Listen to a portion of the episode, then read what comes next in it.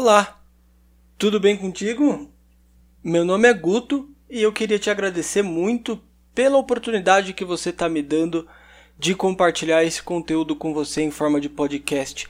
Esse é o terceiro episódio da nossa temporada Manual da Meditação e nós ficamos de trazer para você algumas informações sobre como transformar a ansiedade na, seu, na sua maior aliada nesse processo meditativo, nesse seu caminho meditativo. Foi exatamente esse ponto que eu havia cortado a Amanda no último podcast da semana passada. Fica agora com essa técnica maravilhosa que a Amanda decidiu mostrar pra gente. Amanda, por favor, como que eu vou fazer para transformar a minha ansiedade na minha mestre meditativa? Fala um pouquinho sobre isso. Perfeito. Bom, eu gosto muito de dar esse exemplo do próprio mestre Mingyur Rinpoche, o qual eu é, lá no templo, inclusive, o templo Xerabilingo, onde nós nos conhecemos, a monja Anne, ela utiliza a didática do Alegria de Viver, escrito pelo Mingyur Rinpoche. Para quem não conhece o Mingyur, ele é um mestre budista tibetano vivo, é, jovem ainda, considera assim, né? Que às vezes a gente fala mestre, as pessoas é, imaginam uma pessoa velhinha, né? que, também, que também tem, né? Uhum. É... Mas e ele, ele, ele é, se eu não me engano, acho que ele nasceu ah, eu não me lembro se ele nasceu no Nepal ou no, no Butão, mas enfim, ele é de linhagem de mestres tibetanos. E engraçado, né? A gente tem essa imaginação de que ah, deve ser tudo muito zen. Ai, que bonito, né? E ele fala que ele tinha, ele sofria de ansiedade e pânico na infância, até os, se não me engano, os 12 anos de idade. Ele ele tinha pânico, assim, de participar dos rituais, da, da rotina que ele tinha, e ele falava que ele é, ele tinha a sensação que ele ia morrer, que o coração dele saltava assim, pulava. Ele, ele descreve as mesmas sensações de uma pessoa que tem síndrome do pânico e ansiedade. E engraçado, porque uma criança que é, vive com mestres, que já aprendeu a meditar desde que se conhece por gente, né, por indivíduo, e tem essas, tinha, né, essas marcas mentais. E aí ele sempre fala que ele só é o que ele é hoje porque ele enfrentou e foi o, o melhor amigo do pânico dele e da ansiedade. É, e principalmente incentivado ao pai dele. O pai dele nunca falou assim para ele, ah, isso é frescura, ou ah, é, finge que nada tá acontecendo, né? Assim, por uma visão do, do oriental, o pai dele sempre incentivou que ele convidasse essa, esses incômodos, essa ansiedade, esse pânico, e não fugir, e ficar com eles e olhar de frente e, e contemplar isso, né? Como que é? O que, que acontece? Como eu fico? Que ser, é, como que o Minjor fica quando isso se apresenta? E aí ele, de fato, começou a fazer isso, se familiarizar e se tornar o melhor amigo da, da, do pânico e da ansiedade, até que com a maturidade, com a prática, é, se eu não me engano, quando ele chegou ali na pré-adolescência, adolescente, ele percebeu que aquilo já não, não tinha poder sobre ele. Ele já não saía correndo, já não tinha palpitação no coração, não suava, né? Não ficava assim. e, e aí ele fala que quando surge isso, essas marcas, esses, esses sintomas, é, ele, ele simplesmente abre a porta, ele se abre para experienciar e olhar de longe. É como se a gente observasse um objeto, ele, o objeto se manifesta, se materializa, né? E a gente, ao invés de se enfiar dentro do objeto, se identificar, a nossa mente, ela ó, se desloca. E ela começa a observar, olha, é assim, assim, assim, dessa outra forma. Então, quando a gente quando as pessoas vêm falar também comigo, ah, eu tenho ansiedade e eu não consigo meditar, ou ah, eu vou meditar só porque eu tenho ansiedade, depois que a, a ansiedade sumir, eu não vou mais meditar. Então é um grande equívoco, né?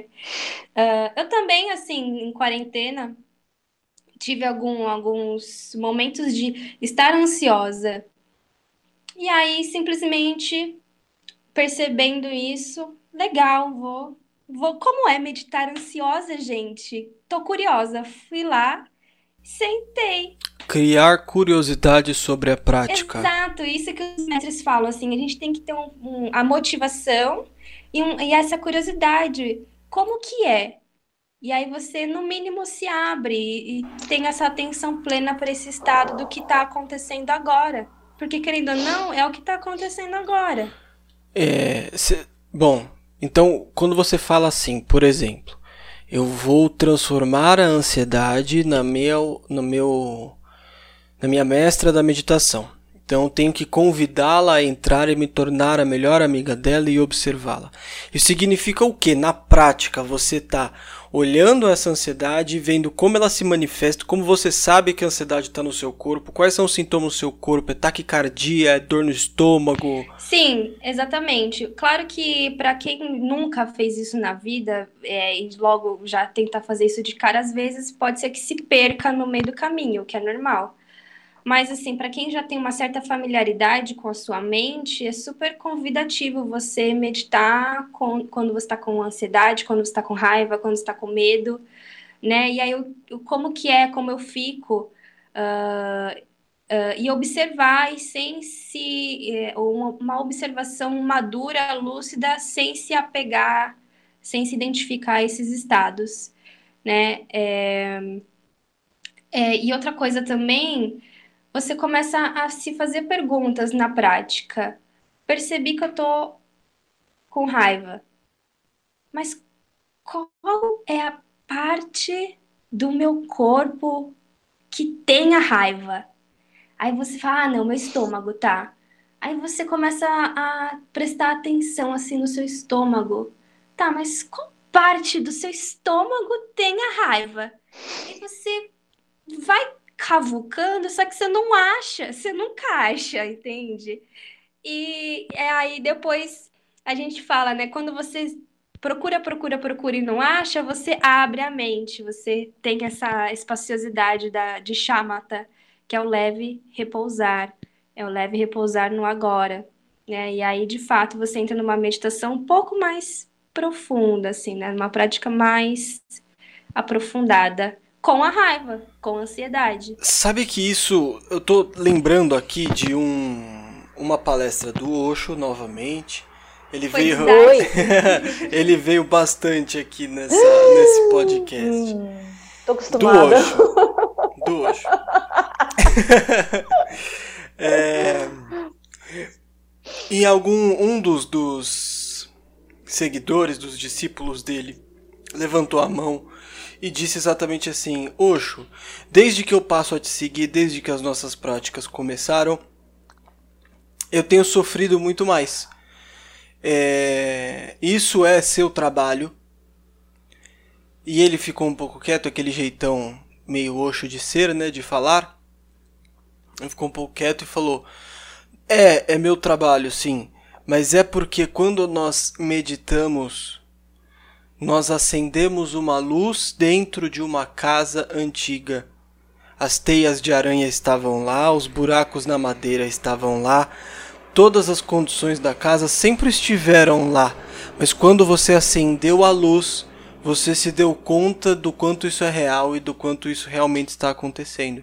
Então a sensação é que você teve mais problemas a partir disso, mas a realidade é que você conseguiu se observar com maior profundidade e agora você pode resolver os problemas.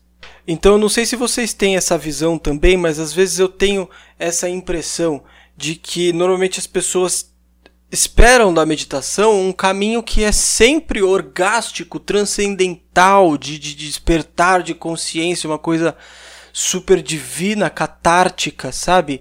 Do ponto de vista psicanalítico da, da, da catarse, de, de contato com o divino que acontece fisiologicamente, não só em pessoas é, que meditam, mas em todas as formas de contato com o divino, seja com ayahuasca, seja com a meditação, seja com oração, é, provoca uma, uma, reação fisiológica nessa pessoa que é conhecida como catarse. Então o que, que acontece? Normalmente as pessoas acham que esse processo é sempre muito bom, só que é, não é sempre assim. Ao mesmo tempo que existe uma certa relação com a pessoa que é zen com aquela pessoa que não sente muito, não sente ansiedade, não sente tristeza, quando a proposta é exatamente o oposto. A proposta é você sentir muito mais, você conhecer o seu sentimento e como ele se manifesta no seu corpo. Você estar apto a responder a esse sentimento e não reagir a esse sentimento. É, em face disso, eu queria, Dani, que você falasse um pouquinho pra gente sobre essas pessoas que acabam levando a meditação como uma pílula, vamos dizer assim. É, de ah, eu, hoje eu tô bem, eu não, não preciso fazer aula hoje, professora. Hoje eu tô. já, já teve essa sensação? Não, hoje eu tô mal, hoje eu preciso, hoje eu preciso meditar. Tô conhecendo já. Já, já vi a pessoa na minha frente. É aquela coisa, né? Quando tá tudo bem, eu não preciso do yoga, não preciso meditar, né? Eu vou pra balada, eu vou beber toda, sabe aquela coisa? E aí chega é, o remedinho, é, o remedinho básico, assim. Doses homeopáticas de meditação, drops, drops, meditação em drops. Né? Eu, vou eu vou fazer aqueles 15 minutos, ah, hoje eu não preciso, né? É, tem que ter uma paciência. então, meditar é como eu te falei lá no início, quando eu contei para você um pouquinho da minha história, que desde que eu me conheço, eu eu sei o que é essa filosofia, essa ciência, né? E eu te falo uma coisa: se você não meditar, todos aqueles nossos bloqueios, todos aqueles nossos véus que encobrem a nossa verdade, eles voltam. Porque existem vários cantucas, vários véus ali que encobrem a nossa verdade, né? A gente chama os véus de Maya, os véus daquela ilusão que você pensa ser. Aquelas associações erradas que a gente chama de sanskaras, vasanas, identificações se você não se observar, sabe aquele velho ditado que já, acho que é do catolicismo, né? Orai e vigiai. A mesma coisa, a mesma coisa. Você tem que estar sempre em estado de yogi, em estado de yogini, ser sempre o observador de si mesmo. Aí você vai chegar num ponto que você vai falar assim, ok, eu hoje não preciso mais me identificar com tais sentimentos. Eu não preciso mais disso. Eu já transmutei isso, já transcendi. Então é necessário sim. Então eu com o tempo eu vou aprendendo quando é adequado ou não uhum. reagir de tal e tal forma. É, é... Vão, você, você vai dissolvendo tudo isso. Você não vai mais precisando disso, porque você vai fazer aquele trabalho de se reconhecer. Mas aquilo que a Amanda estava falando, é muito importante você se reconhecer na raiva, não negá-la. Porque só quando você se conhece e se reconhece, se aceita, aí sim você não precisa mais disso. Porque enquanto você negar os sentimentos, me desculpa, sentimento de negar-se, não, ah, não se identifica mais com nada, mas aquilo tudo está ali dentro de ti, naquele caldeirãozinho mágico. Um momento ou outro, ele vai voltar. Se você não dissolver, É, eu vou. Me fala. Eu vou acabar trazendo para vocês uma coisa que entrou muito de encontro que eu lembro de uma das palestras da Monja Coen, em que ela fala é. que o resultado da meditação ator, né? é Viraram muito bom, ator. mas o processo é turbulento, porque você entra em contato é com você mesmo. É encarar os seus demônios. Exato, é encarar, encarar quem você tudo. é em qualquer momento. Exato. É encarar como você é em qualquer momento. Se você foi chato, se você foi cuzão, se você foi isso. Teve uma vez, nossa, eu vou até é, dividir uma, uma história com vocês aqui. Esse semestre eu faço faculdade de animação e esse semestre foi stop motion. E a stop motion é aquela animação de massinha. Não sei se vocês lembram do Pingu. Pingu era aquele. Eu de... lembro. Lembra? Era aquele desenho de, de massinha que passava na cultura, anos 2000, é, finalzinho dos anos 90, enfim. E então eu tava aqui no meu, no meu, meu quarto, tudo aqui em cima da mesa, né? Massinha, tudo cenário, tudo bonitinho, umas coisas de papel, muita coisa de papel, tudo bonitinho. E aí, de repente, a porta abriu, veio a ventania, tava aquele coisa, voou papel pra tudo quanto é lado, eu fiquei doido. Eu falei, nossa mas eu morri de raiva. Eu não sei se vocês já sentiram isso. Vocês já tiveram raiva de papel que voa? Eu fiquei muito raivoso, cara. E, e, e eu senti que eu, essa provocação primeiro, sabe? Esse intervalo de tempo entre a provocação do meu corpo e a minha real identificação com o sentimento. Primeiro eu, eu fui convidado a me sentir irritado, puto por causa daquela situação. Tensiona e... tudo. Exatamente, o meu corpo imediatamente Sim. tensionou como se fosse um, um, uma coisa. E eu acho que essa raiva veio mais ou menos isso, como se fosse um gatilho, sabe? As pessoas quando estão tensas tensionam o ombro, como se fosse exatamente a mesma coisa. Meu Normal. corpo, tum, reagiu. Normal. Reagiu. Aceitação. E foi com sentimento. Aceitação acolhe essa aceitação, esse sentimento, até acabar. Não adianta você negar. Se negou, vai voltar. É, então, eu, eu precisei passar a raiva, que acabei Sim. xingando alguma coisinha para poder me acalmar. Mas é muito bizarro, porque é como se fosse um um vício, né? De postura. Você vai observar o porquê desse sentimento. Por que, que você está tendo ele? Uhum. Por que, que ele te incomoda? Sim.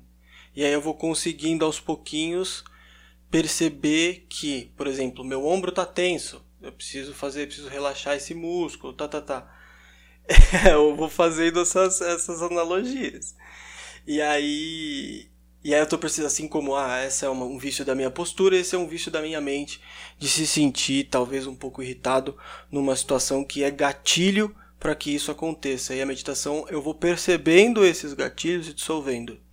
E isso vai acontecendo conforme eu vou fazendo observações mais apuradas sobre o meu processo mental.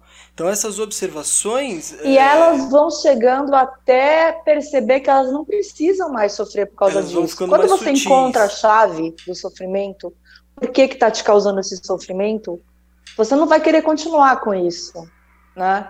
Então você vai fazer de tudo para não ser mais o que associado a ele. Então encontrando isso, você vai o que dissolvê-lo. Entendi.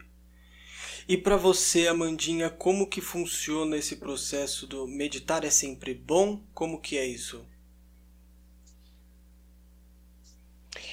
Não existe uh, conceitos de julgamentos de bom ou ruim nas práticas meditativas. É justamente porque a gente se apega, né? A mente, ela tem várias, ela nos ludibria assim, várias formas para se encantar e se perder ali no, no emaranhado de emoções e pensamentos.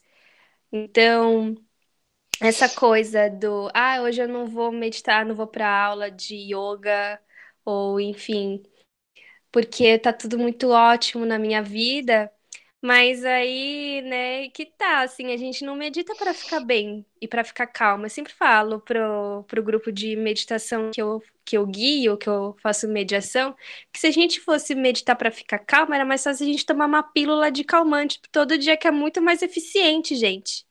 Então, assim, não, não sentem na prática achando que vai ficar zen. Se você quer ficar relax, você pega o telefone de um massagista, toma lá sua pílula de, de calmante, que de fato, às vezes, algumas pessoas precisam e tá tudo certo, mas não vá praticar com essa, com, com esse estigma, né? Vá nu, pratique nu, nu da sua mente, nu dos seus conceitos de você do que você acha que é bom ou ruim, do que você acha que se está fazendo certo, está fazendo errado. Simplesmente esteja ali presente, respirando, no mínimo, só. É, se você é iniciante, então senta, relaxe o seu corpo, sua postura e, e preste atenção na sua respiração, né? E não, não existe essa coisa de vou praticar só quando tá tudo muito mal e quando ficar tudo muito bem eu vou largar a meditação, porque a, a, existe uma coisinha na nossa vida chamada impermanência.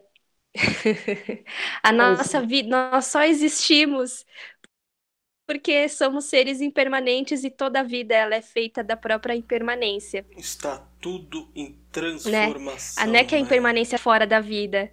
Exatamente. Não é porque a impermanência está fora da vida. Na verdade, a vida a vida é própria impermanência. Então, assim, se hoje tá bom, muito legal, perfeito. Que bacana, mas amanhã não pode estar. Tá.